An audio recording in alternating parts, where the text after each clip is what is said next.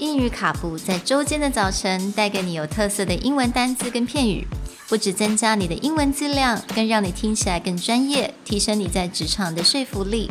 英语卡布早晨一杯知识加倍，English cappuccino, your morning cup of knowledge.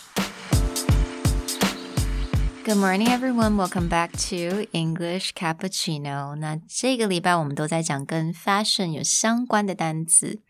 So I really hope you guys like all the words that we talk about this week. And today's word is going to be the last word, and it's called monochrome. Monochrome. 那这个字其实还蛮好拼的，mono m o n o chrome c h r o m e monochrome。mono 它意思就是单一的意思。那 chrome 其实通常我们用来形容颜色、色彩。chrome, so monochrome. So of course, it just means it could be anything: a painting, a drawing, photograph, an outfit that is in a single hue.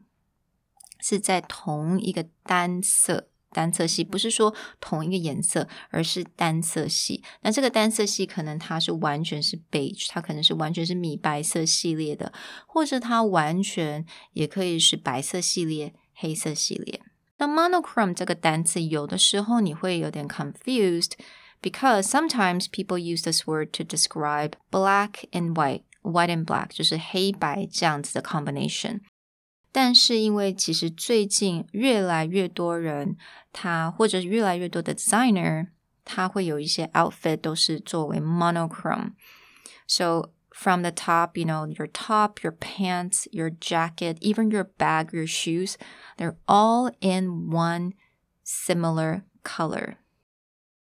So that's monochrome. 那对于我来讲呢？Monochrome，我觉得要穿出它的味道是不是那么的容易？So I would say sometimes when I was younger, I actually like really all black outfit, just a black top, black pants, and maybe have a little bit of jewelry with me. But I think the older I get, I tend to go for white a little bit more. So I feel like it makes me feel brighter. So what I usually do is I will have a white top and a black pants. That's all. So yeah, I actually dress pretty simple. So I have a lot of monochrome outfits in my closet. 那当然有蛮多人很喜欢色彩，尤其是现在啊，已经到了夏天了，我们应该有很多人会喜欢这种比较亮色系，比较 you know colors are much brighter than just black and white. So I really hope you guys like these words today. 我们这个礼拜聊到了 couture, haute couture, bespoke, ensemble, silhouette, and monochrome.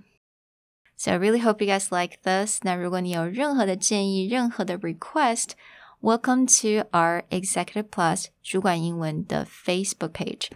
Let me know what you like to hear next. And have a wonderful weekend. I'll see you guys next week. Bye.